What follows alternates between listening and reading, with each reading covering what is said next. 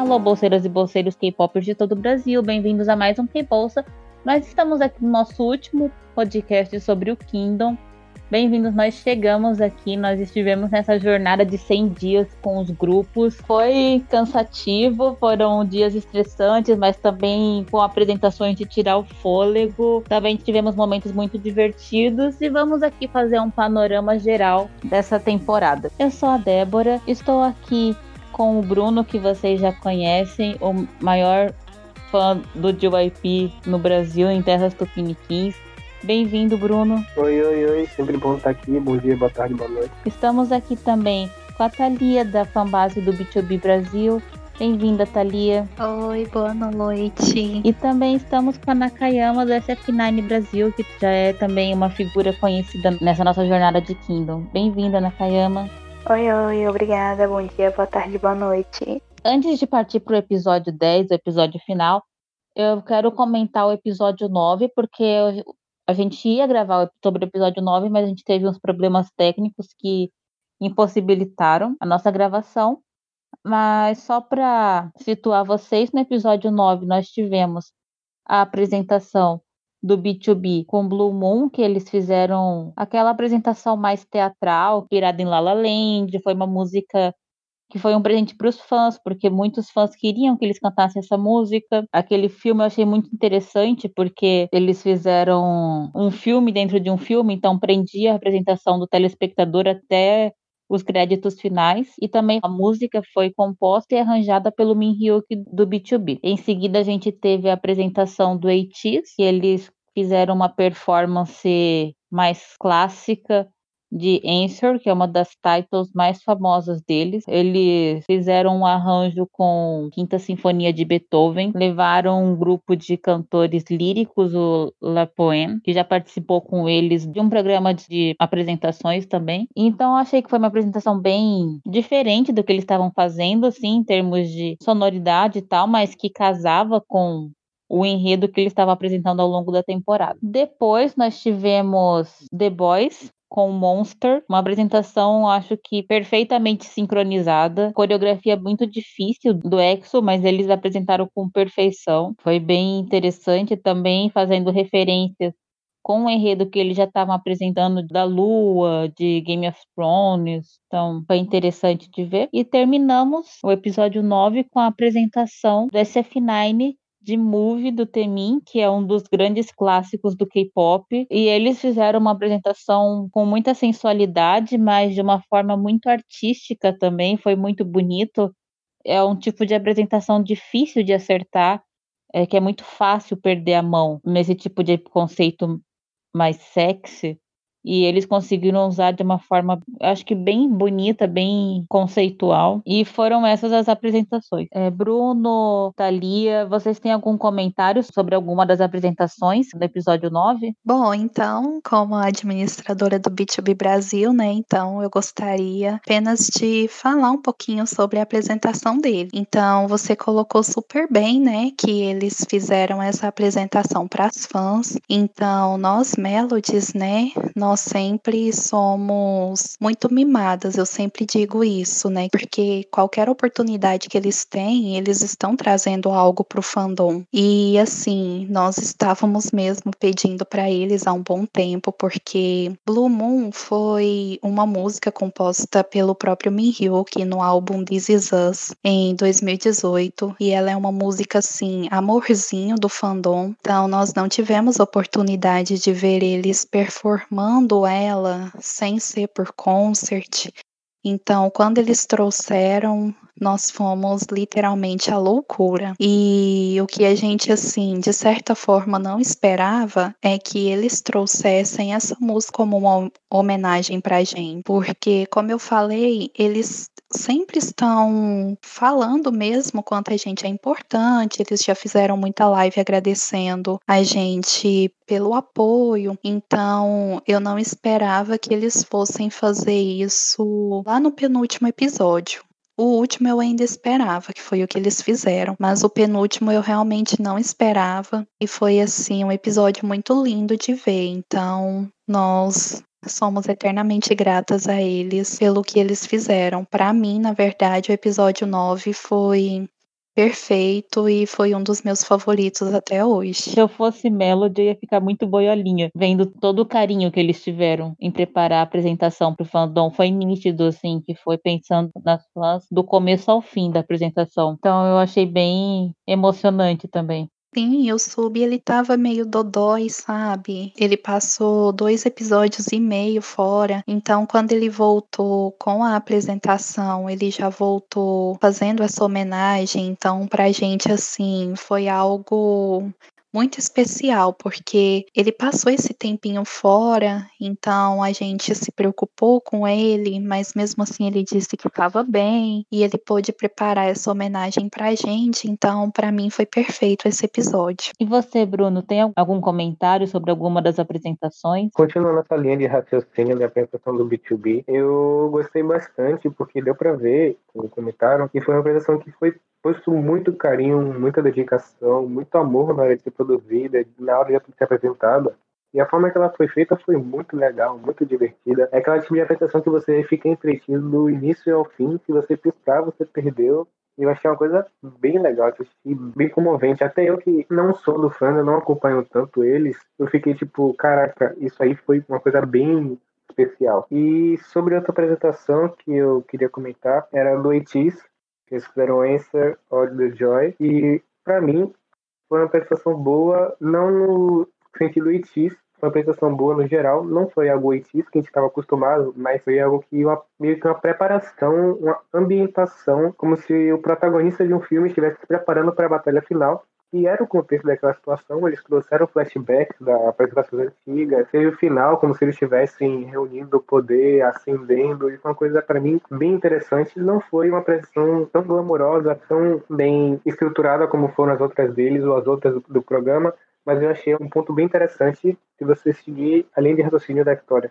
do programa que eles construíram. Então, e eles legal. também fizeram uma apresentação pensando nas fãs. Foi bem bonito também o processo deles de pensarem na última música que eles cantaram na frente das fãs antes da pandemia, de irem ensaiar onde eles fizeram o último show deles. Também deu para ver que foi feito com muito amor. A gente depois teve a revelação do ranking no ranking dos especialistas, ficou em primeiro lugar Stray Kids, em segundo SF9, em terceiro tivemos o The Boys, em quarto o B2B, em quinto ficou o Icon e o ATEEZ empatado. Aí no ranking final, que foi o ranking com os pontos dos especialistas somados com o voto do grupo, ficou SF9 em primeiro, Stray Kids em segundo, B2B em terceiro, The Boys em quarto, Icon em quinto e Eitis em sexto. O no caso, não ganhou nenhum ponto dos grupos. Aí eu queria perguntar para vocês se vocês acham que na hora dos grupos votarem, eles usaram de estratégia,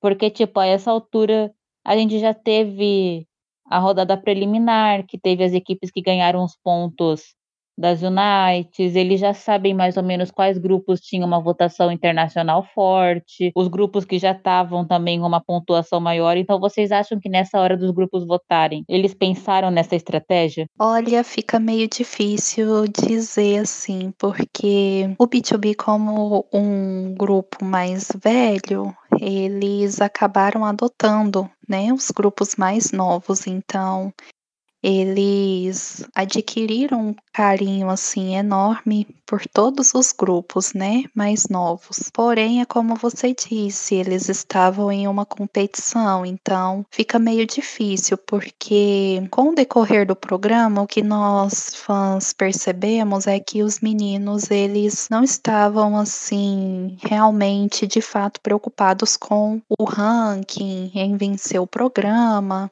Isso nós até já discutimos porque eles fizeram muitas lives no decorrer, né, desse programa.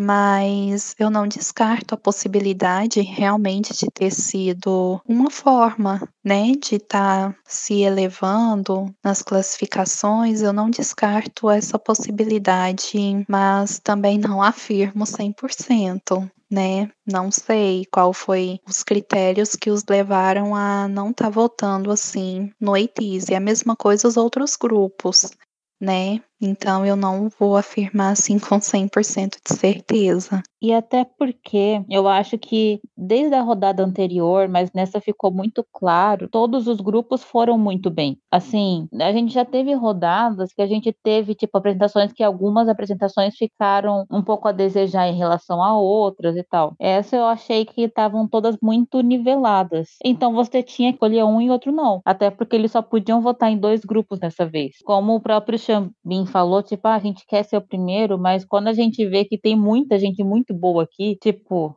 você só tá com os melhores, você entende quando você não fica em primeiro. Então, assim, a gente não sabe qual foi os critérios dos grupos para votar, até porque o programa nunca mostrou quais grupos votaram em quais, mas se aconteceu de algum deles usar de estratégia na hora de escolher em quem ia votar ou não, também não acho que ia ser algo errado, acho que faz parte da competição.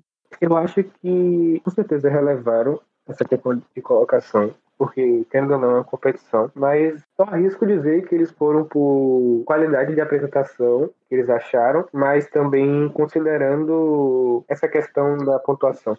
Eu acho que foi bem uns 50-50. Eu acho que eles entraram em consenso entre os grupos, porque é uma coisa que faz muito sentido você ponderar qual que vale mais a pena você votar ou não. Porque é coisa da competição. Eu não julgo, eu acho até estratégia interessante se você parar pra pensar. Mas eu acho que foi um pouco dos dois. Eu acho que eles foram pela questão de qualidade, mas na hora de votar, o dedo pesou nas pontuações. Aí, acabando esse episódio, começou uma loucura, né? Porque eram os fandoms dando view, votando. Depois começou o stream nas músicas que eles lançaram nas plataformas digitais. Eu penso assim, isso que a gente stay, né? Eu, no caso, stay, o Bruno também, o Stray Kids já tinha apresentado o stage semana passada, a gente já tinha dado as nossas views, então tava mais tranquilo. Mas eu penso, os fandoms que estavam dando view, votando, dando stream, deve ter sido muito cansativo esses dias, né? Thalia, você como Melody que estava nesse nesse lado. Como administradora de fanbase, ainda é muito pior, né? Porque a gente tem que ficar atualizando as melodies sobre o que está acontecendo. Mesmo que nós somos cinco administradoras, ainda assim nós trabalhamos, então nós temos uma vida e nós também tivemos que parar para dar streaming. A gente tinha que estar tá fazendo tutorial para estar tá ajudando pessoas pessoal a estar tá mexendo na plataforma da Apple Music, porque muitas não conheciam. Foi semana muito conturbada, porque, por exemplo, eu acordo todo dia cedo e o meu trabalho, por exemplo, ele tem hora para começar, mas ele não tem hora para terminar. E aí eu tenho também que cuidar da fanbase junto com as meninas. E tudo nisso tem que dar streaming. Ou então, quando os meninos faziam live, como eu sou a encarregada, né, a maior de estar tá fazendo as traduções daquilo que eles falam, Aí eu assisti um pedacinho, só que eu perdia outro porque eu tinha que estar tá trabalhando ao mesmo tempo. E então, assim, foi uma loucura, de verdade, foi muito desgastante. Mas é que nem eu falei na própria fanbase, é como eu vivo falando para as meninas. Quando algum dos meninos aparecem, que geralmente é um Kwang ou um Mihyuk fazendo live, e eles agradecem a gente, né, pelo esforço, eles dizem que eles veem tudo que a gente está fazendo por eles. Isso de certa forma acaba que a gente vê que o nosso trabalho, primeiro que ele não está sendo em vão, porque eles estão vendo. Segundo que é muito gratificante, porque se eles estão felizes, a gente acaba acaba ficando feliz também. Então foi uma semana cansativa pra gente, foi uma semana cansativa para eles.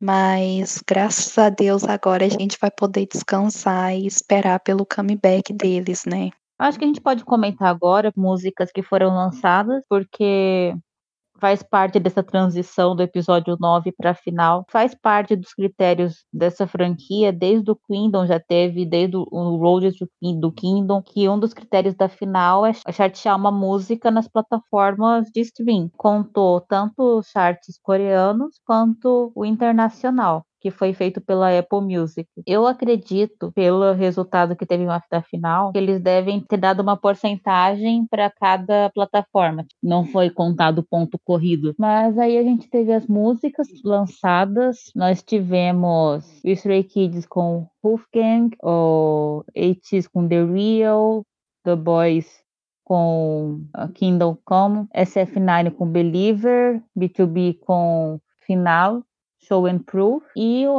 Icon com It E foi isso. Eu ouvi muito Wolfgang, muito, muito, muito, muito, fazia parte da final. Eu acho que o meu celular estava quase uivando nesses dias, de tanto que eu ouvi essa música, mas não me arrependo, foi uma música muito boa. Eu escutei as outras músicas, eu acho que todas as músicas em geral elas correspondiam com a sonoridade que os grupos já estavam apresentando já apresentam. Acho que também foram músicas pensadas para performance do último episódio. Quando eu pensei em Wolfgang, eu pensei assim, ah, eu acho que o Stray Kids não lançaria essa música oficialmente, embora combine com eles, mas foi pensando na performance, no que eles iam apresentar no Kingdom. Eu achei que foi interessante. Eu acho que a que eu achei um pouco mais diferenciada foi a do B2B, porque tem aquele drop no começo, que eu achei bem interessante. Aí depois ela vai caminhando, aí vira uma mistura de um pouco drop, ballad e parece música de filme da Disney no final, que você pensa assim, poxa, parece uma música que ficaria de trilha sonora num filme de uma princesa Disney. E, então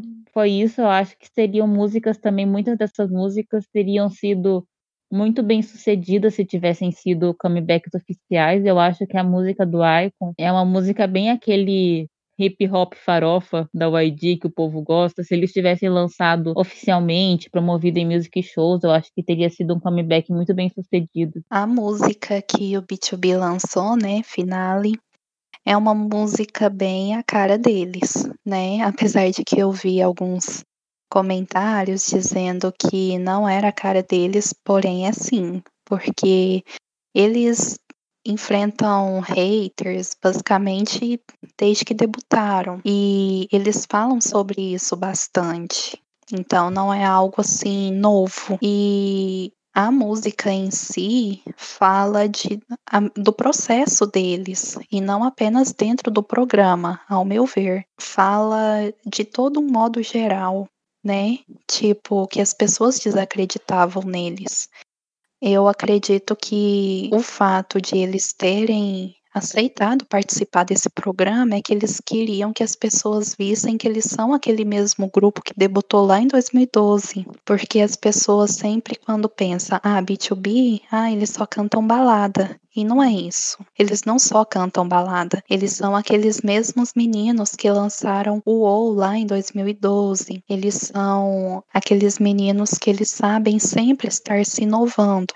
Então, as pessoas, eu não digo que elas têm preconceito, elas têm um pré-conceito. Elas dizem aquilo baseado nas faixas título deles, né? Porque a maioria das faixas títulos realmente são baladas, né? E eu acho que eles queriam mostrar para as pessoas que eles ainda são aquele grupo capaz de estar tá performando uma dança com coreografias mais elaboradas.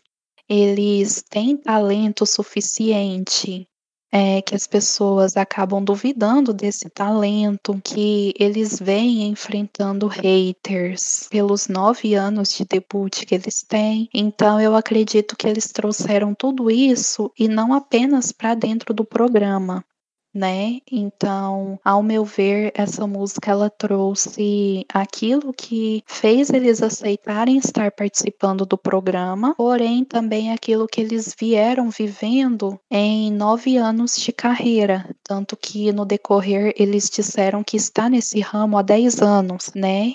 no decorrer da música, eles disseram isso. Então, ao meu ver, eles trouxeram essa música com esse intuito de estar tá englobando tudo não apenas aquilo que eles viveram dentro do programa, mas aquilo que eles passaram de uma forma geral e também estando dentro do Kingdom. Uma coisa interessante no B2B que podiam muito bem ter se acomodado no Kingdom, sabe? Mas eu acho que eles sempre tiveram uma postura tão positiva diante dos desafios, diante dos grupos mais novos, que eles sempre se mostraram muito abertos às propostas que eles podiam fazer, aos novos desafios e foi uma jornada muito interessante do B2B deles mostrarem que eles ainda estão pro jogo, até porque, gente, eles têm 30 anos, 30 anos não é idoso, eles estão vivos ainda, não é velho. A gente sabe que no K-pop é uma indústria que descarta muito fácil. E eles mostrarem que eles ainda estão pro jogo, que eles ainda têm muito a oferecer. Eu senti muito isso deles ao longo do programa. E nas Unites, eu acho que foi um dos melhores momentos do B2B pro Min Hyuk, pro Peniel, deles mostrarem, cara, tá vendo que a gente pode fazer rap com essa galera de 20 anos?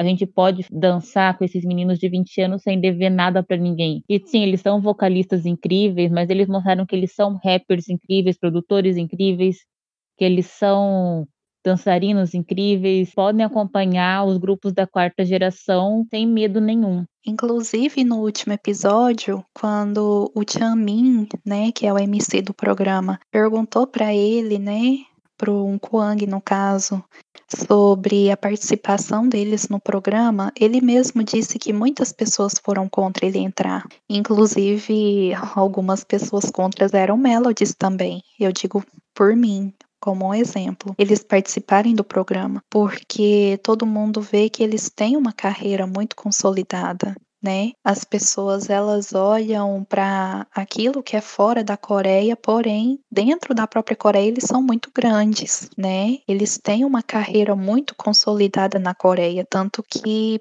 Lá é muito difícil encontrar alguém que não conheça eles como grupo. Então, ele falou sobre isso também no último episódio. Ele já falou sobre isso algumas vezes também, inclusive em live, sabe? Porque a gente também era contra eles participarem. Não porque a gente duvidava do potencial deles, Nada disso, porque a gente sabe do potencial deles, a gente já imaginava que eles fossem arrasar mesmo então, pra gente, assim, não foi de certa forma uma surpresa as performances terem sido tão grandiosas. Só que o nosso maior medo era o desgaste deles físico, emocional, porque graças a Deus eles lidam bem com haters, né? Tanto que eles mostraram aí com o show and proof que eles não se importam com haters, porém eles são seres humanos, né? E Ninguém vai gostar de ser xingado, ninguém vai gostar de ter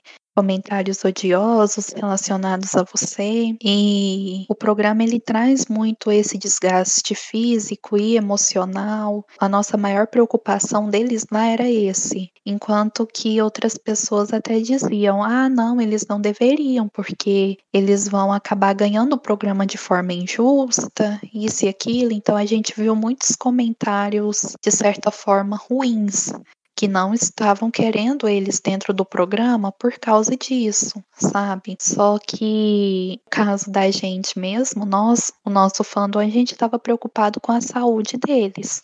Então, a nossa oposição em relação a eles não participarem do programa era basicamente esse. E graças a Deus, assim, eles sabem dessa nossa preocupação, tanto que assim que eles aceitaram participar do programa, eles disseram que iam querer participar porque era um desafio novo para eles e que eles queriam mostrar o que eles são capazes de fazer. Então, a partir daí, o nosso apoio já estava preparado, né? Porque a gente sabia que ia ser desgastante no decorrer do programa. Então, a gente só queria mesmo estar tá mostrando para eles que a gente está aqui firme e forte que se eles ganhassem, a gente ia estar tá lá, se eles perdessem, a gente também ia estar tá lá. Então, no decorrer do programa foi isso que aconteceu entre a gente e eles também. Depois eu vou pegar o seu gancho para partir para o próximo bloco, mas só para encerrar isso das músicas, Bruno, você tem algum comentário sobre as músicas lançadas? Eu acho que as músicas combinaram bastante. É, cada música com cada grupo elas foram bem planejadas para apresentação. Quando vi eu achei que poderia ficar faltando, tipo, como era a final, como era a rodada mais importante, por assim dizer. E mas combinou mais do que eu esperava na hora das apresentações. E dá para ver que foi muito bem pensada cada uma delas. E particularmente o Wolfgang, sei lá, me conquistou. Essa música é uma música que mesmo se eu não fosse stay, mesmo se eu não fosse, se eu tivesse acompanhado o programa, é uma música que entraria na minha playlist porque me passa uma energia muito Stray Kids. É uma música energética, tem dança, tem rap, tem o hype que gera nela. É uma música que é a cara do grupo e combinou muito pro contexto de final, de gangue e esse tipo de coisa que é para estar tá unido para ganhar. E outras músicas também me impressionaram bastante. Para essa última rodada foi bem completinho esse sistema. Cada grupo, cada sua música foi uma coisa que fechou bem o programa, na minha opinião. Agora pegando o gancho que a Thalia estava falando, eu queria a gente fazer mais um panorama do programa. Porque o episódio em si a gente teve as apresentações, né? A gente teve os resultados dos charts. Os charts quem ganhou foi o The Boys, eles, o fandom deles na Coreia fez um trabalho muito bem feito. O Stray Kids ficou em segundo, terceiro ficou o B2B, em quarto ATEEZ, em quinto Icon, em sexto SF9. Depois a gente teve as votações globais que tiveram na Coreia foi mensagem de texto, globalmente foi pelo Rusfen, esse aplicativo maravilhoso. A Mnet acertou em cheio, tipo, sem defeitos nenhum. Obrigada, Mnet, porque foi muito tranquila a votação. Tipo, deu para aproveitar muito bem, né? Foi ironia, para quem não sabe se você estava lá, você sabe que não foi bem assim. E na final a gente teve a vitória do Stray Kids em primeiro lugar, em segundo lugar ficou The Boys, em terceiro o ATEEZ, em quarto o B2B, em quinto o Icon, em sexto o SF9. E eu queria dizer, Stays, parabéns, nós conseguimos. Foi muito emocionante. Parabéns aos outros grupos também. Sobre o ranking final, vocês têm algum comentário para falar? É como a gente acompanhou, né, no decorrer do programa. A Mnet ela nunca colocou quais eram realmente os critérios de da votação. Ela nunca deixou claro assim pra gente. Então, quando somou tudo no final e que o B2B acabou ficando em quarto lugar, pra gente assim, de certa forma, não foi surpresa. Foi um pouquinho revoltante, porém não foi surpresa, porque nunca nada foi muito claro nesse programa, desde o início. Então, assim, é, eu não tenho nada a declarar nesse ranking final, não. Eu fico assim feliz com o que eles fizeram pela gente no decorrer do programa. Eles também já mostraram que viram tudo que nós fizemos por eles. Então fica essa questão. O que a gente tinha que tá se revoltando no decorrer do programa. A gente se revoltou, a gente cobrou posicionamentos mais claros vindo da emissora. Tivemos algumas devolutivas, outras não. Então, assim, digamos que o placar final foi dado de acordo com o que estava claro apenas para a Mnet, porque para a gente, assim, de certa forma, não ficou muito claro. Então não adianta a gente se revoltar com algo que não ficou tão claro assim desde o início e cobrar um posicionamento assim no final do programa, acho que não faria um certo sentido. Assim, eu não concordo muito, mas não é porque o Stray Kids ganhou, mas é que eu acho que os critérios de pontuação eu entendi, tipo, tinha a votação dos especialistas, dos grupos globais que foram acumulando ao longo do programa, e no final a gente teve essa pontuação que também foi feita pelos charts e pela votação dos fãs. Eu acho que teve alguns momentos que a votação dos especialistas eu achei um pouco duvidosa, vários momentos, mas, por exemplo, o The Boys é um grupo que ele subiu para o segundo lugar por causa do ranking dos charts, que deu muitos pontos para eles, mas em geral, fora o Stray Kids, o Stray Kids ele teve uma pontuação boa ao longo do programa todo e a votação final também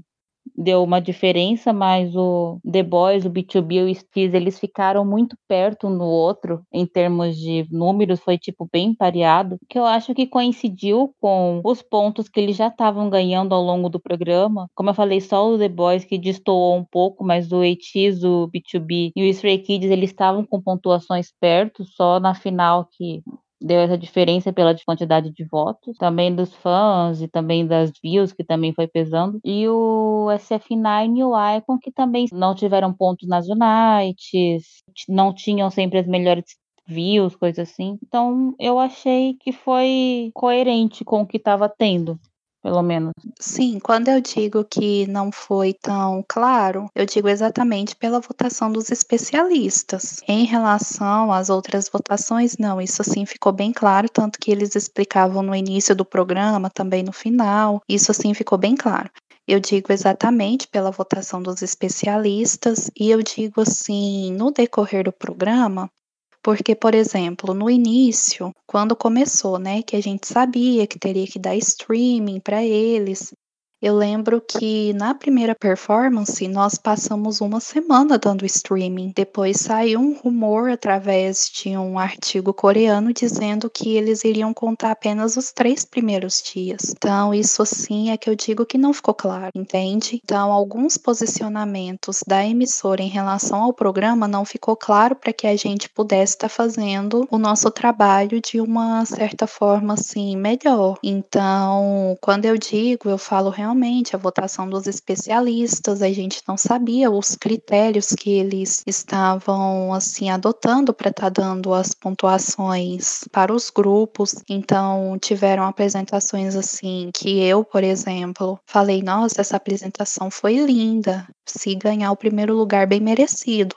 E o grupo acabou não ganhando uma pontuação assim boa em relação aos especialistas, eu digo, e eu não digo isso em relação ao B2B não falo, porque eu não apenas olhei só a apresentação deles, eu olhei para todas as apresentações no geral. E tiveram apresentações assim plausíveis e que eu olhando, por exemplo, eu diria, não, esse daqui merece o primeiro lugar. Porém, os especialistas eles não viram assim, talvez eles viram questões que nós, telespectadores, não vimos né? Então, quando eu falo do programa não ser claro, primeiro eu digo da votação exatamente dos especialistas. Depois eu digo que em alguns momentos que não ficou claro foi, por exemplo, lá na, na primeira vez que nós tínhamos que fazer streaming, eu lembro que nós passamos uma semana fazendo e depois saiu o rumor de que era três dias e foi comprovado que realmente era três dias.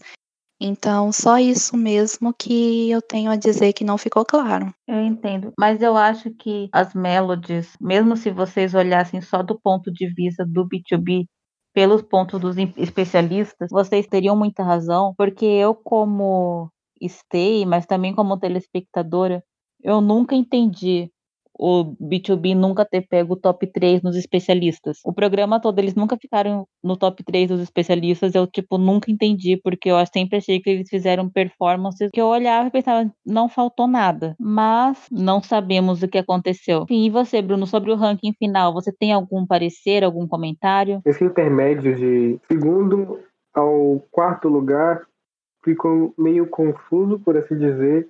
Tipo, na, na minha cabeça, eu não sei qual ordem eu colocaria com base nas apresentações? Eu acho que eu manteria o, o top 1 e top 2 Stray Kids e ATEEZ, só que eu acho que com a evolução e decorrer do programa, eu acho que o B2B teria que ficar mais bem colocado do que o The Boys. Não falando em questões de qualidade no geral, mas sim de evolução, de progressão, do que eles fizeram com a Live Units, no que se reinventaram Mesmo a pontuação do programa, se não tivesse os votos dos fãs e as views, o primeiro lugar, segundo e terceiro era Stray Kids, ATEEZ e B2B. Se eu não me engano, foi pra final com esse placar. A festa da final foram com esse placar, para mim era o placar mais justo, porque a minha perspectiva antes do Kingdom começar, eu já tinha em mente que Stray Kids e ATEEZ e The Boys no top 3. E o B2B é uma incógnita para mim.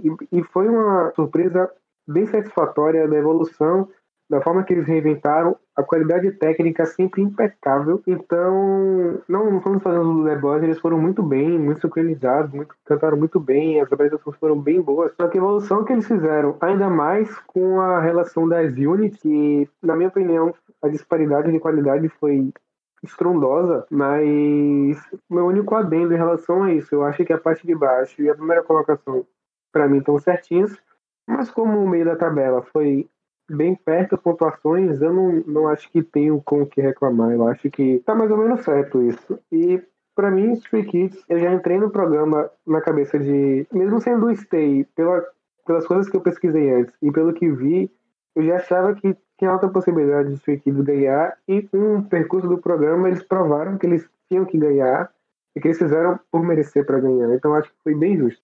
É, mesmo eu sendo Stay, eu acho que tanto Stray Kids quanto AT são dois grupos que fizeram uma campanha muito boa no programa. De apresentações, de conceitos, dois grupos não tiveram nenhuma apresentação que eu pensei assim, ah, essa apresentação faltou isso ou aquilo. Eu acho que foram dois grupos que se mostraram muito capazes muito criativos na campanha que fizeram. Eu acho que a gente sabe que o Icon, o SF9 e o B2B foram prejudicados no começo da campanha deles pelo erro de comunicação da Mnet, né? Vamos falar assim. Mas eu acho que desses três grupos, eles conseguiram se reinventar bem. E o B2B, para mim, desses três, foi o que teve uma campanha mais elevada, assim porque foi o grupo que mais se arriscou, que eu também achei que eles levaram tipo tudo com muita excelência técnica, excelência vocal, em conceito. Então, é isso. Mas agora pegando o gancho do que a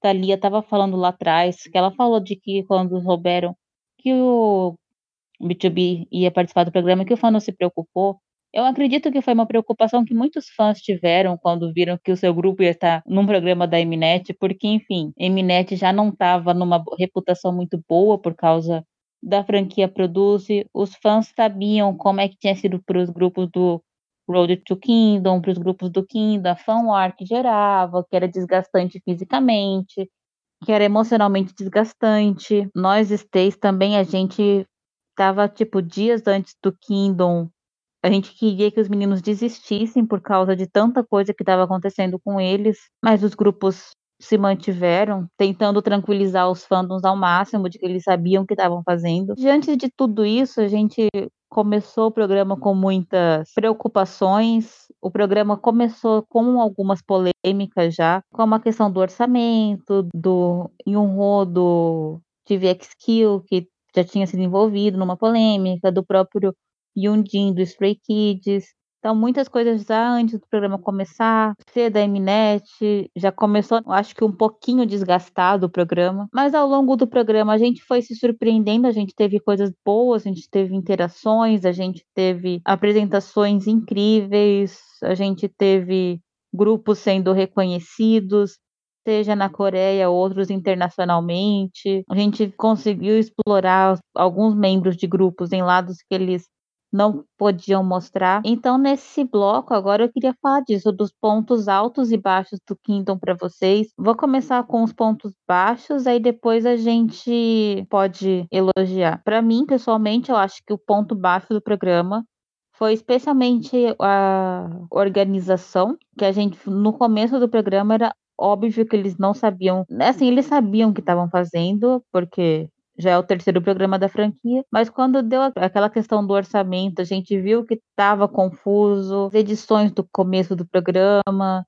esse clima de tensão, a comunicação, como a Thalia falou, no começo não informaram quanto tempo durava o stream, o tempo não durava. No começo o pessoal não sabia se valia as views no Naver ou só no YouTube. Então a gente viu que teve vários problemas de comunicação no começo do programa e prejudicou alguns grupos, inclusive pela questão do orçamento, que foi uma questão bem grave do programa, que eu achei que foi um dos pontos fracos. Eu também achei que um dos pontos fracos do programa foi uma coisa que eu senti na final, quando a gente viu os grupos na arquibancada ali conversando, interagindo com o Xamin do de VX Kill, foi, eu achei tão gostoso ver isso, e eu senti falta de momentos assim, que era uma coisa que teve no Road to Kingdom e, te, e, tinha no Kingdom que era os participantes interagindo mais com os, os MCs e uns com os outros, porque eu entendo que foi por causa da Covid e tal, mas eles ficavam nas salas e eles só iam para a bancada para saber o resultado e acabava. Era sempre muito tenso e eles tinham que sentar em ordem de classificação, que eu achava um tanto opressor, mas foi uma das questões. Eu achei que eles podiam ter aproveitado mais as interações do MC com do Xamin com os grupos e entre eles também. Para você, Bruno, quais foram os pontos fracos do programa? Da questão de interação, no podcast que o PNL faz com o BM do Card, etc., outras pessoas, o Dive, eu acho o nome, ele estava comentando que a Mnet não permitia naquela questão de não promover é, relações, a Mnet não permitia. Ele comentou que ele conhece o Bang Chan, ele até chamou de Tiani, do podcast que ele com o Chan tentou interagir com o Biemetar, que eles eram ao ar livre, e que faltava, que eles estavam ansiando por aquilo. Tanto é que eles estavam muito soltos, muito alegres, parecendo que eles estavam soltando tudo aquilo que, tava, que a Mnet prendeu neles, dessas interações. E outro ponto, eu também tenho que comentar sobre essa organização. Para mim, foi, foi bem estranho. Mesmo sendo o terceiro reality, eles não têm esse problema de comunicação de quanto tempo vai dar de stream, quanto dinheiro pode gastar na apresentação, como é que vai ser isso. Eu achei meio falho essa questão, que para mim seria válido no primeiro ou no segundo, mas já terceiro já é uma coisa que tinha que ser resolvida de imediato. E outro ponto que eu fiquei bastante irritado, que foi um ponto bem baixo para mim, que a Mnet sabe como gerar drama e acaba usando situações ruins para promover as coisas, para ganhar visualização. Isso aconteceu com o Reborn, a rodada de covers, que o IN, ele errou uma nota, ele desafinou um pouco e a Mnet focou todos os trailers, focou um monte de coisa, um monte de vídeo dele chorando, da atenção toda nele para ganhar essa atenção, para gerar esse clima pesado antes do programa ir ao ar. Agora, no, no final, se eu não me engano, teve um, membro do The Boys que se machucou e no trailer e nos vídeos era ele sendo carregado, o povo tenso, chorando, ele olhando de fora da sala, no treino. Eu achei que, tipo, ah, você pode mostrar, você pode querer propagar essas situações que ocorreram, que são infelizes, mas que é bom de mostrar. Mas eu acho meio errado você focar totalmente nisso. Como comentou no, no, último episódio do podcast e na Unidade da Dança, eles focaram bastante no rosto dos membros que não sabiam que podiam mais de três membros na hora da dança. Estavam visivelmente irritados por essa questão de comunicação também. Eles estavam meio aflitos por não ter aproveitado todos os dançarinos e a câmera sempre focava neles, sérios, rígidos, assim, encarando a tela. Eu achei isso desnecessário, não precisava disso tudo. Isso que você falou do Jongin, a gente no nosso grupo de stay, né? Quando soltou o trailer do Jongin chorando, o pessoal ficou muito abalado. Eu falo assim porque como eu sou stay, é a experiência que eu tenho com os fãs, né? A minha bolha. Mas teve gente que estava tendo crise de ansiedade porque não sabia o que estava acontecendo, Teve gente que estava extremamente preocupado por ser o maquininha do grupo. A gente nunca viu o Jungin chorando. Foi pesado com o psicológico dos fãs. Fandom do SF9 também sofreu porque Eminet também explorou essa imagem deles, né? É aquela coisa, a gente sabe que é um reality e tal, mas a gente se pergunta se é ético fazer esse tipo de explorar a imagem como eles exploraram. Tipo, a gente sabe, ah, ele chorou e tal, tal, mas ela suga bastante. Bom, eu concordo com vocês em relação a esses pontos baixos. Falando aí também, né, dessa questão do orçamento, em que claramente alguns grupos foram prejudicados em relação a isso, né? Ficou assim muito notório, né, para os telespectadores isso, que não foi justo. Então, eu vi inclusive muitos fãs pedirem, né, para essa rodada, inclusive, ser cancelada, porque não seria justo, por exemplo, ter uma votação dos especialistas, no caso, né, avaliando as performances, levando em consideração os critérios deles de votação, se no caso fossem levando em consideração o cenário e essas coisas assim do tipo, eles darem uma votação e colocar na colocação mais baixa aqueles que não ultrapassaram o limite, né? Que eles não sabiam do limite que teria para estar tá tendo os acessórios de palco. Então eu vi muito fã revoltado com isso. Eu vi no Twitter, inclusive, pedindo isso e eu achei que foi algo que a Eminet deixou realmente a desejar nesse ponto. Tanto que depois, né, dessa primeira rodada, todos os outros grupos já vieram com cenários um pouquinho mais elaborados do que aqueles que eles tinham vindo anteriormente.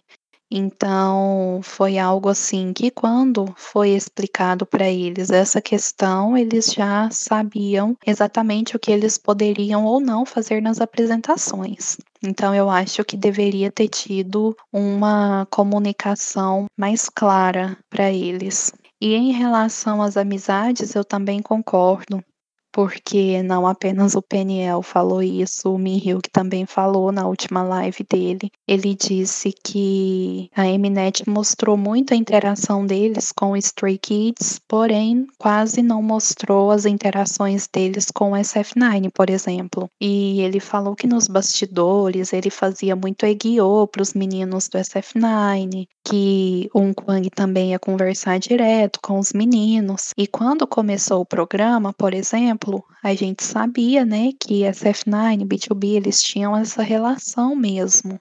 Então não era assim uma surpresa para a gente. Só que no decorrer do programa foi mostrado muito a relação deles com Stray Kids, por exemplo, e não foi mostrando a relação deles com os outros grupos. Então ele realmente falou que com o Icon, com The Boys, eles não criaram tanto vínculo quanto eles queriam, porém com o, os outros grupos eles já tinham né? Só que no decorrer do programa foi mostrado muito com o Stray Kids, um pouquinho também com o ATEEZ e com o SF9 foi se perdendo com o tempo. Então é algo que talvez a Mnet poderia ter mostrado um pouquinho mais, né? Porque parecia mais como se os grupos eles estivessem realmente separados, né? Principalmente quando foi formado os times. Mostrou muito a proximidade entre o Icon, com o SF9, com os meninos do The Boys, mostrou também muito a relação próxima entre Stray Kids, B2B, APs, e ficou como se tivesse mesmo essas separações.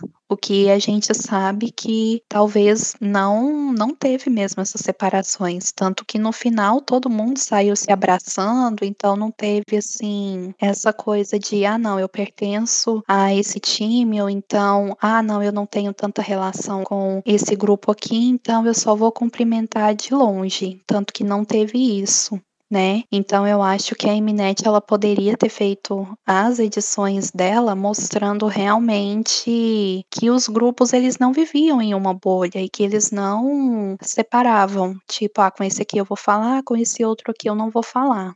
Então eu acho que nesse ponto realmente ficou a desejar no decorrer do programa. Eu percebi que depois que teve a separação das Unites, a Mnet ela formou duas panelinhas, né? A panelinha MyFly e a panelinha One. E a gente sabe que teve uma aproximação desses grupos, mas, por exemplo, The Boys é um grupo que eles já conhecem os Free Kids, o Chan até falou na live hoje que são grupos que eles jogam videogame juntos, se conhecem. O Eric é um dos melhores amigos do Felix. Então, tinha outras relações para ser exploradas, mas a Mnet quis vender a interação que eles construíram com as Unites, né? E só para colocar aqui, a, Nakayama chegou, como é o final e tipo, a gente pode comentar, tá mais livre. Naka, você tá por aí? Opa, oi. Oi, tudo bem? A gente está falando agora dos pontos negativos e pontos positivos do programa. Eu, a Thalia e o Bruno já falamos os nossos negativos, se você quiser falar os seus. O meu principal negativo foi o estresse que esse programa causou para todo mundo. De longe, foi um dos maiores estresses que eu já vivi tipo, no mundo do K-pop. Talvez seja porque eu nunca assisti o Produce de perto mas eu passei muito estresse nisso. E provavelmente a Fan War totalmente de graça que veio de brinde com esse programa. Ah, é verdade, teve isso também. E eu acho que o programa, ele também ele coloca, tipo, alguns momentos de interações, tarará, mas ele incentiva muito a fan war. Ele é bem desgastante mesmo. Porque o Kingdom, quando você, tipo, escolhe apoiar um grupo, ele é quase um casamento entre o fandom e o grupo. É muito intenso tudo isso. É um processo desgastante. Votos, fan war, os desgastes com as questões da Mnet, realmente foi bem desgastante. E tem algumas fan wars que elas vão muito pesado. Porque, assim, fan war, tipo, ah, seu favorito é feio, é flop, não sabe cantar, tipo, whatever. Mas tem umas fan wars que elas foram muito agressivas, foram baixas mesmo, durante o Kingdom. Eu descobri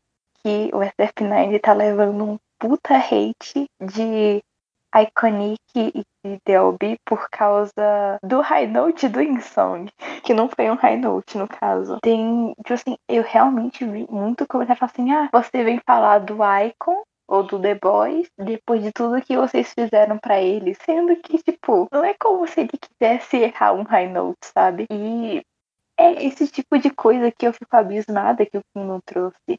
Ele trouxe literalmente hate desnecessário por motivo nenhum. Como eu posso dizer, amiga? Eu não tô querendo diminuir a apresentação do The One, sabe? A vocal. Mas mesmo se o Inseon, que assim, mesmo se ele não tivesse errado, é que a apresentação de Love Poem foi perfeita. Para mim foi a melhor apresentação do Kingdom, sabe? Ia ser difícil ganhar. Eu, assim, o problema não é o, o Itzman perder. O problema é que o que pesou foi os zero votos. E isso pesou demais para todo mundo. Sendo que vocês viram que o, o tanto que o Insung ficou remoendo aquilo. A mesma coisa, tipo, assim, eu acho que errar uma nota dói. Tipo, você que tá trabalhando no programa grande desse, aí você erra uma nota e você literalmente despenca no ranking. Então, talvez se ele tivesse acertado a nota, talvez teria algum voto, sabe? Eu acho que pesou, mas ainda assim, eu acho que a gente até comentou quando a gente debateu esse episódio, que eu acho que não foi demérito da equipe The One, a gente até falou isso, mas é porque realmente a equipe MyFly, a apresentação deles foi de uma qualidade muito alta. Assim, independente do High Note, porque a outra, tipo, tava perfeita, sabe? Como eu já falei com você, Débora, essa etapa para mim, eu tô fingindo que não existe. Porque é uma etapa muito dolorosa para mim. Fico abismada até agora, tipo, pensando que o tanto de membros do SF9, do The Boys, do Icon também. Acho que o Icon até aproveitou mais que os outros dois grupos, que não foram pra apresentação. Foi um negócio absurdo. Mas é. Agora, seguindo pontos positivos, ao longo do programa deu pra gente ter coisas positivas, coisas positivas para os grupos também. De visibilidade, eu acho que todos eles foram pensando nisso, que apesar de tudo, os programas da Eminet, eles dão uma, um bom engajamento, mesmo que a audiência não seja enorme, as pessoas comentam, foram pensando de como os stages podiam chamar atenção e tal. Os grupos que participaram do Kingdom e do RTK, eles tiveram um pós muito bom em relação ao programa. Acho que todo mundo foi pensando nesse pós, foi pensando nas consequências. Eu acho que o programa ele também teve de coisas boas, como eu falei, além da visibilidade para os grupos. Alguns integrantes, especialmente da vocal line, coisa assim, eu acho que eles foram muito bem valorizados no Stray Kids. O Sumin, ele brilhou bastante. O John Ho do ATEEZ também, ele teve uma participação, ele foi tipo a estrela do programa da estrela do Eitis no programa. Alguns participantes brilharam muito do SF9. O Teian, ele foi, tipo, muito bem aproveitado. Do B2B, na minha opinião, o Euquan foi, tipo, o melhor participante. Foi muito interessante conhecer o Icon, ver o lado do Bob além do rapper super carismático, ver o Hyung, né? Eu achei legal de ver. Também eu achei legal poder ver apresentações que os grupos eles não costumam ter muita chance de apresentar, porque nos music shows eles apresentam os comebacks, às vezes no final do ano fazem uma apresentação mais elaborada, mas não é todo grupo que tem essa oportunidade de fazer a apresentação de final de ano. E eu gostei de ver as apresentações, muitas das apresentações eu achei que realmente foram lendárias, entraram na história de stages lendários. E as interações, eu não sabia que eu precisava ver o Stray Kids sendo amigo do B2B. Eu esperava ver o Stray Kids amigo do ATEEZ, eu esperava eles serem amigos do The Boys. B2B eu não esperava que eles iam dar esse match tão grande com os Stray Kids. E deu muito certo, fiquei muito feliz. SF9 e Icon também era uma interação que eu não sabia que ia ter. E foi tipo aquela coisa assim, cara, uma grata surpresa, foi interessante. E esses foram meus pontos positivos. E eu acho que ver os artistas sendo reconhecidos, assim, por coisas além, porque mostrar todo o potencial que eles têm em dança, em canto, em atuação de palco. Eu acho que o Kingdom, essa franquia, ela possibilita os grupos mostrarem todo o seu potencial. Então, esse é um, um dos pontos positivos para mim. E para vocês? Primeiramente, eu acho que a visibilidade que se gera, não só para o vencedor, mas para os outros grupos. Eu, particularmente, poucos meses antes de começar o Kingdom, eu já escutava um pouco de ATEEZ, eu já gostava de algumas músicas, mas o programa trouxe a visibilidade que faltava para eu conhecer mais o grupo, as músicas, acompanhar. Isso aconteceu com os grupos no geral, com as pessoas no geral, para conhecer esses grupos. A visibilidade fora do mundo do K-pop também, como o caso do Ryan Reynolds e tal. O High Note de Wonderland que o Jungkook fez, que para mim foi internacionalmente reconhecido ou visto. E além dessa visibilidade, foi o crescimento individual de vários participantes em questão, por exemplo, o programa trouxe lados que eu soltei, não sabia do Seung-min, que apesar de eu saber que ele tem um vocal muito bom, foi explorado de uma forma que foi para mim sensacional. O Lino, para mim, também foi uma surpresa muito boa. Teve bastante lines, cantou muito bem, tem um papel fundamental no grupo. O Yosang, eu acho que assim pronuncia do Iti, e apesar de não ter tantas lines nas titles do Iti, teve um destaque bem bom. Foi uma surpresa que eu achei muito boa. Dentre vários outros, o Mendencer do SF9, o Eu do B2B, que se mostrou um ótimo produtor. E foram destaques que eu achei muito bom, muito bem aproveitados, assim. Já esperava que acontecesse com o Jung Ho, que é um vocalista sensacional. Aqui foi uma proposta também muito além do que eu imaginava. O Bob também, eu já conhecia ele de alguns trabalhos dele, dele participar de uma música do, do League of Legends, por exemplo. Só que ele se mostrou bem mais versátil, bem mais ativo, esse Hyun também. Essa questão de várias faces dos idols que não só para mim, mas para todo mundo foi exposto, foi debatido, foi divulgado assim, no geral e é uma coisa que eu achei bem positiva. E além do fato de ter várias apresentações, várias performances que são sinceramente lendárias, são espetaculares. Eu tenho o meu top 3 de apresentações que eu mais gostei, mas depois do 3 não consigo decidir a 4 e a 5, por exemplo, de apresentações que eu mais gostei, porque são muito, muito boas. Tem algumas que, apesar de serem performances, eu baixei o áudio e eu escuto como música. Por exemplo, The Awakening of Summer, que foi a versão do Rick no Tax fez. Sensacional. São momentos assim que nenhum outro programa poderia proporcionar, na minha opinião. Então, um dos pontos positivos realmente foi a visibilidade deles, né? Porque, como por exemplo, ontem nós na fanbase estávamos comemorando que completamos mais de 4 mil seguidores. Antes do Kingdom começar, nós tínhamos pouco menos de 2 mil, nós tínhamos 1.900 e pouco. E nisso, a administradora principal, ela já vinha lutando, né, para que o B2B ele tivesse reconhecimento, só que esse reconhecimento mesmo veio com o Kingdom. Então, uma das coisas boas que esse programa teve foi essa, porque nós, Melodies, já lutávamos muito por isso, porque muitas pessoas agora, né, que estão entrando no fandom e muitas pessoas que estão acompanhando eles agora sempre disseram: "Ah, eu já conhecia eles, só que eu não sabia que eles eram tão bons assim, sabe?". Então o programa deu essa oportunidade.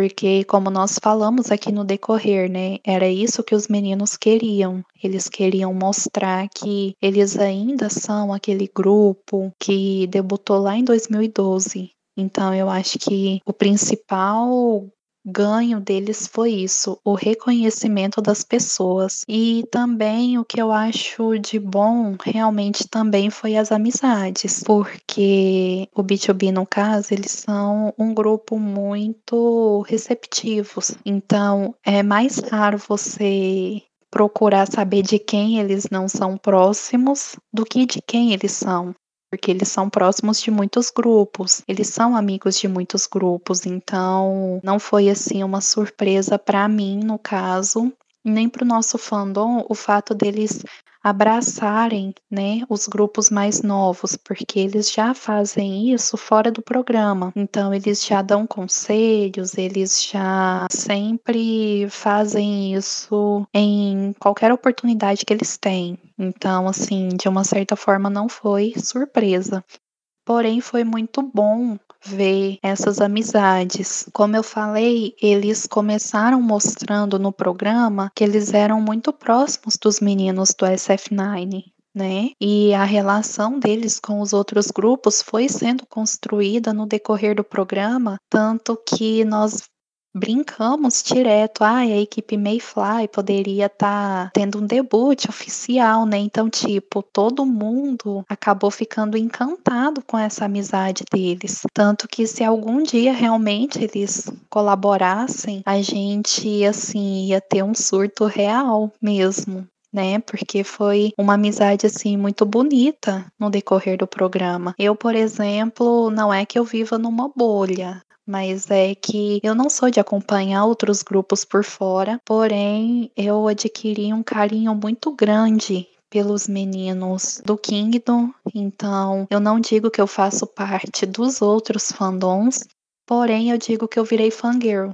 Então, eu digo que qualquer um dos outros grupos que estiveram no Kingdom, assim que tiver comeback, pode contar comigo que eu vou estar tá lá para apoiar. A mesma coisa aconteceu com outras pessoas. Então, eu acho que o programa ele foi desgastante, criou fanuar sim. Inclusive, hoje eu na minha conta pessoal, eu até coloquei que eu tô vendo mais haters para o B2B do que o normal, de antes eles participarem do programa. Então, se antes a gente já denunciava com o programa, agora a gente denuncia muito mais contas, mas assim, o reconhecimento que eles estão tendo em relação ao talento deles, não apenas vocalmente, porque as pessoas reconhecem eles apenas pelo vocal, mas também vendo que eles conseguem fazer performances assim grandiosas e que não ficam atrás de nenhum dos outros cinco grupos que participaram junto com eles, isso é realmente muito gratificante. E você, Nakayama, quais os pontos positivos do Kingdom para você? Eu não posso negar,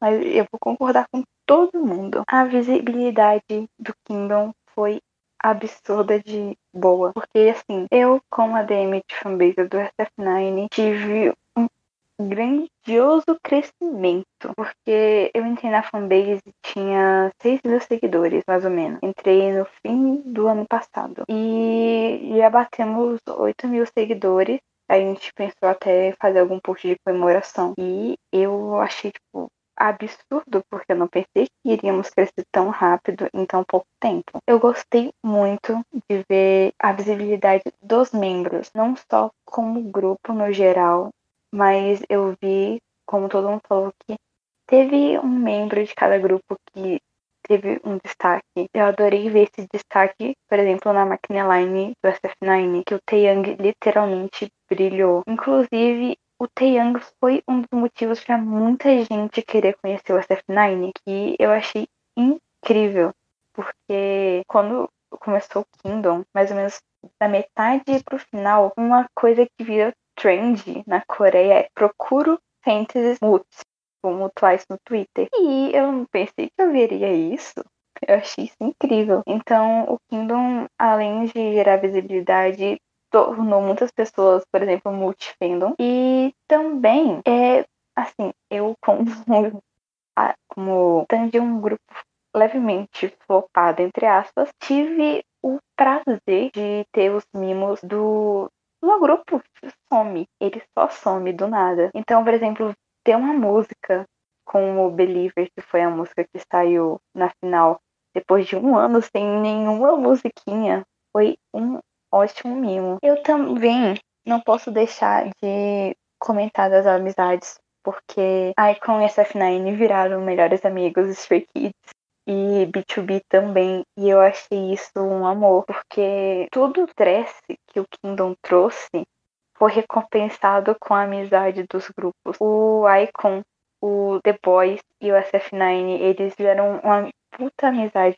muito fofa. Inclusive, se vocês verem o stage final, o SF9 o Icon e o The Boys estavam com lightstick um dos outros. Eu achei isso o auge, tipo, para mim. Inclusive, eu queria destacar que entre todos os grupos, mesmo tendo muitas regras, eles literalmente cagaram pra Mnet. E para mim isso foi muito incrível. Mnet soltou assim, ah, grupos não podem se encontrar durante as apresentações. E os grupos saíam para se ver. Eles gritavam assim, saíam interagindo. Então, tipo, visibilidade, as amizades, os mimos dos grupos por fandom e a oportunidade de ver grupos tipo o B2B, que eu nunca vi, o SF9 também não, e o Icon.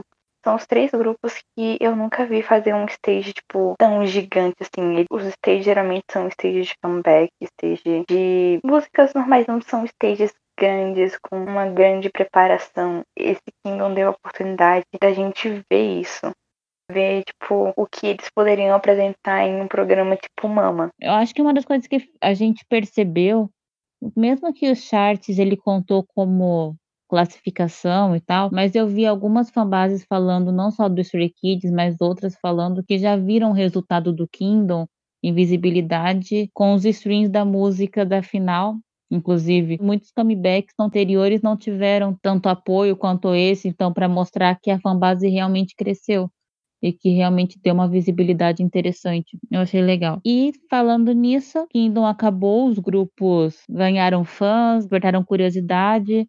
E como vocês esperam o futuro para os grupos pós-Kingdom? pós-Kingdom, eu espero que, primeiro, que essa amizade entre os grupos permaneçam, porque tá muito lindo ver essas amizades. Os integrantes, né, de cada grupo fazem live aí direto, então muita gente acaba perguntando: ah, e aí, como é que tá aquele outro membro? Como, por exemplo, o Minhyu, que ele faz live direto, então o pessoal pergunta para ele sobre os meninos do Stray Kids, ele vai lá e e responde. Então eu espero que essa amizade não fique presa realmente ao Kingdom.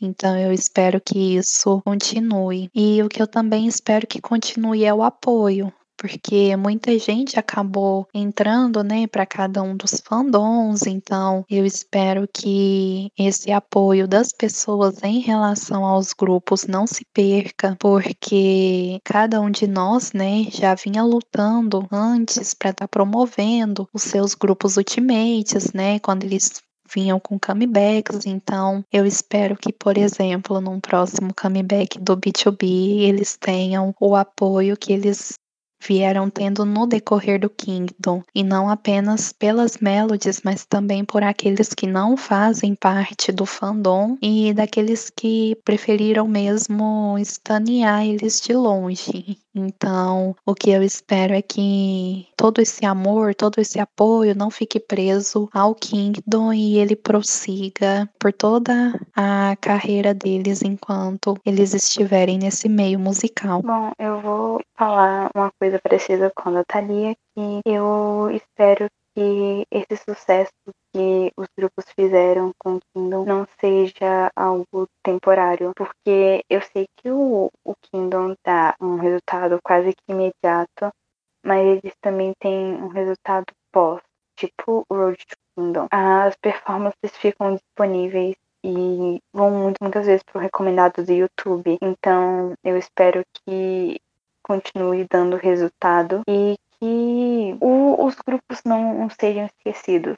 Tipo, apareceu agora o SF9, o B2B, o Icon, eles praticamente saíram da gaveta e eu quero que eles continuem a mostra, assim, tipo, não seja, ah, um grupo que participou do Kindle, eu quero que eles sejam conhecidos como eles são. E com certeza também eu quero muito continuar vendo as amizades, porque como vocês falaram lá atrás, tem grupos que já tinham amizades, tipo o SF9 e o B2B, e o ATEEZ e o Stray Kids, que eu, pelo menos, pelo que eu acompanhei, eles já tinham, tipo, algum vínculo antes. Então, eu queria ter a oportunidade de ver os grupos ali, tipo, se encontrando e conversando, porque muita live, eles fazem muita live. E toda live tem alguém de outro fandom que conheceu, tipo, ah, na live do B2B tem alguém do Tricky, assim, ah, como é que tá o Bangchan? Aí a pessoa fala, ah, eu vi ele semana passada, a gente saiu pra tomar um café. Eu gosto de ver isso. E eu acho muito satisfatório. Então eu espero que os grupos não sejam esquecidos, que eles sejam reconhecidos pelo o que eles são, não só tipo um participante do Kingdom. E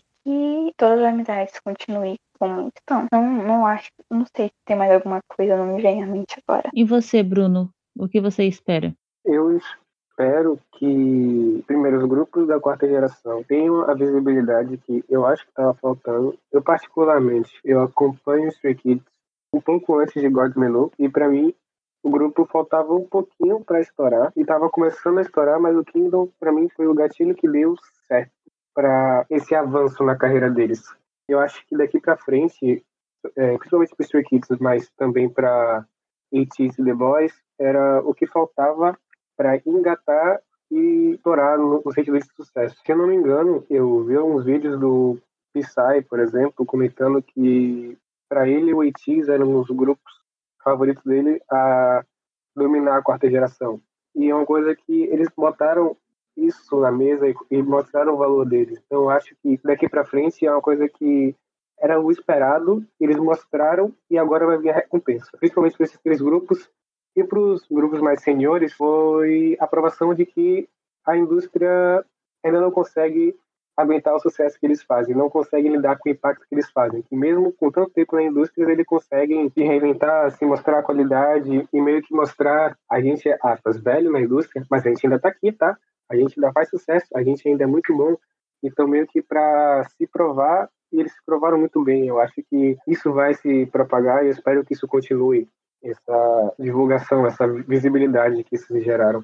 E eu também quero essa questão do, das amizades, uma coisa que eu vejo pouco, mas eu vejo bem incentivado pelo, principalmente pelo Bang Chan e pelos meninos do Stray Kids, que eles demonstram, eles sempre falam que eles têm amizade, o Chang Bin falou que é amigo do Yang, do, do Itis, eles sempre demonstram que não, a gente estava dando rolê, a gente fez isso e tal, e que isso se torne mais visível, que se torne isso mais natural, algo mais normal a se falar, a se comentar, sei lá, uma live junto, sendo muito otimista, assim. Mas eu acho que é, são esses meus desejos para depois desse, desse Kingdom, que para mim foi uma coisa muito boa para esses grupos, e que eu espero que continue dando certo para eles. Meu sonho é um Chance Room com a Happy Line do My Fly. Ia ser tudo.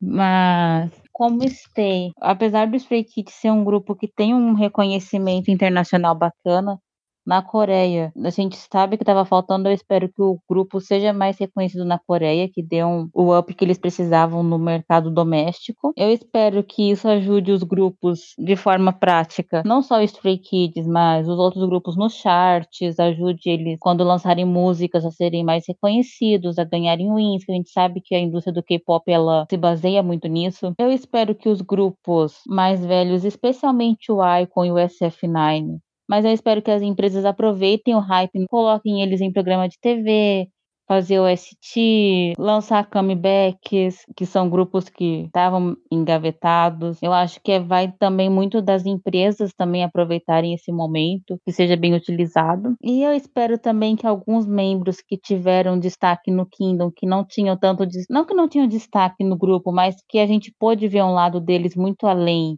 no Kindle, que eles possam continuar explorando esses lados deles, vocal, dança, que as pessoas possam ver mais disso. E é isso, e as amizades, vai ter a KCON daqui uns dias. Eu acho que vai ter as Unites do Kingdom apresentando juntas. Estou torcendo por isso, pelos dias que eles vão apresentar, que vão ser no mesmo dia. Eu espero ver mais apresentações, eu espero ver mais stages colaborativos entre eles em outros programas também. E é isso.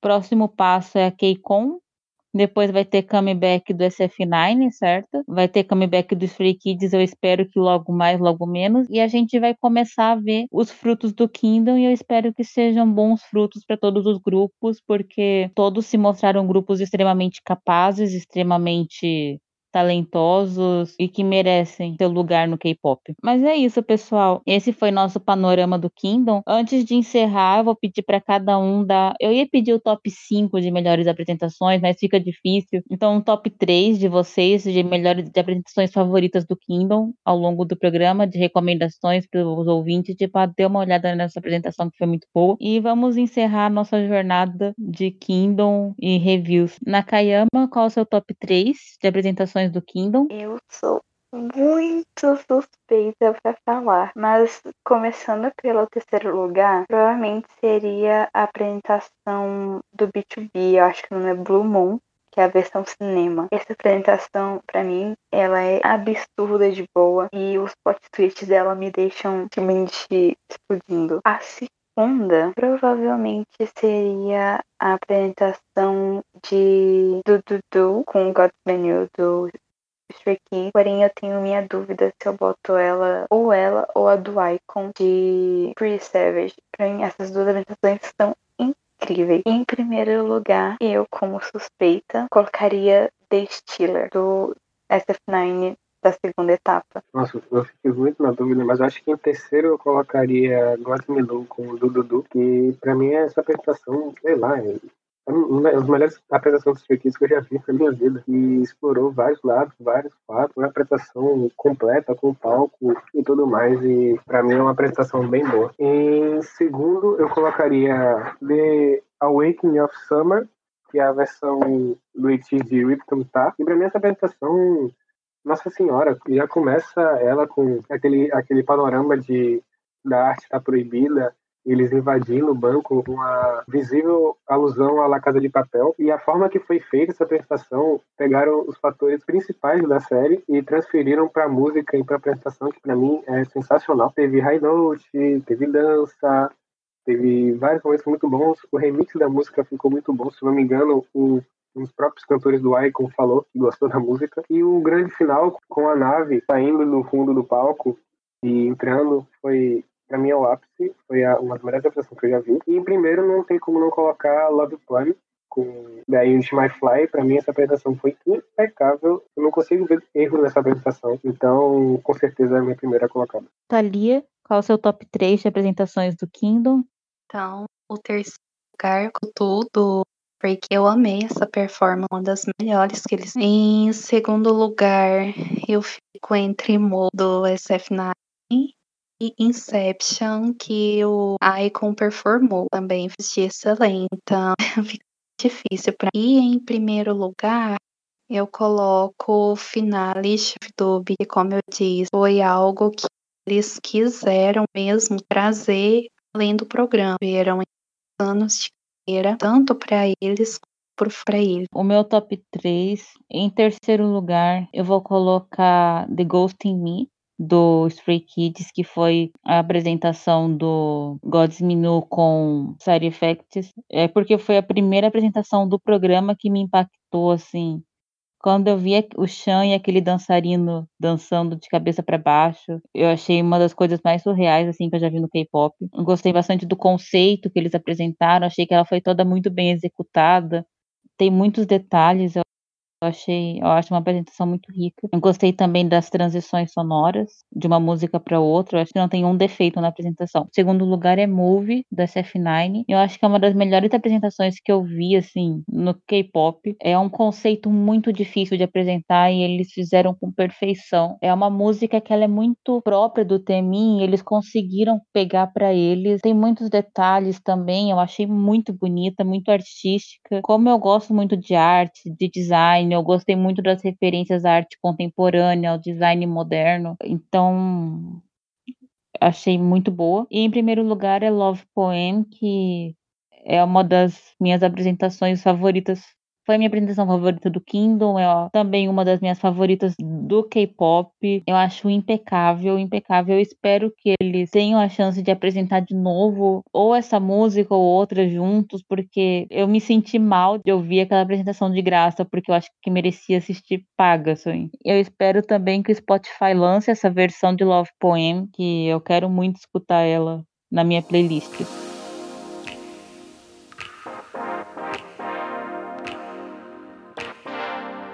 E é isso. E com isso a gente encerra o Kingdom. Os meninos participaram de uma jornada de 100 dias. A gente sabe que durou mais. Nós estamos nessa jornada com eles. Foi um casamento de fandom e os grupos. Parabéns aos fandoms pelas conquistas. Não tem sido fácil, especialmente se você foi um fã que respeitou o coleguinha. Agora que passou o Kingdom, durante o Kingdom a gente fica tão focado no nosso favorito, mas agora que passou, eu recomendo você ir ver com calma as outras apresentações dos outros grupos. Você vai ver muita coisa que você vai gostar, você vai se surpreender bastante. Desliga às vezes um pouquinho o lado fã e coloca só o lado quero apreciar uma apresentação boa. Vai ter muita coisa legal. Mais uma vez, parabéns Stays, Stray Kids, a gente conseguiu. eu tô muito feliz que a gente conseguiu. Não tô desmerecendo nenhum fandom, eu sei que muitos fãs votaram, foi difícil para todos, mas a gente era uma questão muito importante, a gente queria muito ganhar esse programa para mostrar o nosso apoio ao grupo e ao Yunjin por causa do hiatus dele que aconteceu nesse período. A gente queria mostrar que a gente não tinha abandonado eles e a gente queria dar essa coroa pro Yundin também. Então era uma questão muito pessoal pra gente, Stay. Então tô muito contente que eles conseguiram receber esse apoio. Parabéns aos outros grupos também. No final, o ranking vai sendo esquecido, as apresentações é que vão ficando para posteridade, que ficam lembrados. Todos fizeram apresentações incríveis, se reinventaram, mostraram seus potenciais. Parabéns para vocês que são de fanbases, que administraram, que não foi fácil. E é isso. Acompanhem os grupos, eles vão lançar comebacks, vão fazer isso. Eles conseguiram mostrar que eles merecem atenção. E deem essa atenção que os grupos merecem. Você não precisa virar do fandom ou STEM, mas mostrar esse apoio para os grupos que se mostraram tão talentosos. E é isso. Vocês têm algum recado final? Eu só gostaria de dizer que tem comeback da Stefan chegando no começo de julho. Eu queria que as pessoas ficassem atentas aí. Pode deixar. Muito obrigada a vocês que participaram. Obrigada, Thalia. A fanbase do B2B ajudou a gente em alguns podcasts. Obrigada pela parceria com a gente aqui. Obrigada pela sua participação hoje. E quem quiser conhecer mais do B2B, como é que a gente pode conhecer? Bom, e quem quiser conhecer um pouquinho mais sobre o B2B, nós temos o Insta, o Insta, temos o Twitter, B2B Brasil, estamos tudo sobre ele, nós cobrimos lá. Então, basicamente, atualizamos todas as informações sobre eles também. Quem quiser tá um pouquinho mais, a gente tá postando tudo por lá, aberto, quer, todo mundo que quiser taneando, ou até mesmo por fora de braços para poder estar tá ensinando tudo sobre esse nosso mundinho Slow Blue. Muito obrigada. Obrigada, Nakayama, a fanbase do SF9 também, que apoiou a gente aqui nesse podcast, nessa cobertura do Kingdom. Obrigada pela, pelo apoio e como a gente pode conhecer mais o SF9, como a gente pode conhecer mais a fanbase. Bom, obrigada primeiramente pelo convite, porque foi um convite que realmente me pegou de surpresa, eu não esperava. E vocês podem conhecer mais sobre o SF9 na fanbase no Twitter, que é SF9 Underline Brasil. É, lá temos atualizações diárias sobre todos os membros e sobre as atividades deles, porque o que não falta é a atividade individual dos membros. Você também pode acessar nosso canal. No momento ele tá parado, mas tem muito conteúdo antigo dos meninos, tá legendado lá. E nós temos um card, provavelmente tá na bio do Twitter, mas lá tem apresentação dos membros e a história do grupo. E qualquer dúvida você pode chamar a gente na DM que uma hora a gente, uma hora a gente responde. O Bruno, como é que a gente pode conhecer o seu ultimate de Wi-Fi? O que posso falar é que puxar um pouco pro lado de ADM de fanbase do Twice. E Twice já, já vai fazer como ideia, Taste of Love vai sair aí e vai embebedar a gente com amor do Twice. Já estão saindo teaser, já estão saindo prévias, então fique ligado que o Twice está chegando. Sim, vem muito amor ao Twice também. E é isso, pessoal. É, obrigada, deem amor aos grupos, deem amor ao Stray Kids também. Stay, eu sei que Stay às vezes é chato, é um fandom muito protetor, mas os meninos são ótimos. Muito obrigada a vocês que participaram. Obrigada por essa jornada de reviews do Kingdom e agora esperar o melhor para os nossos meninos. É isso, um bom dia, uma boa tarde, uma boa noite para vocês. Muito obrigada e até mais. Tchau.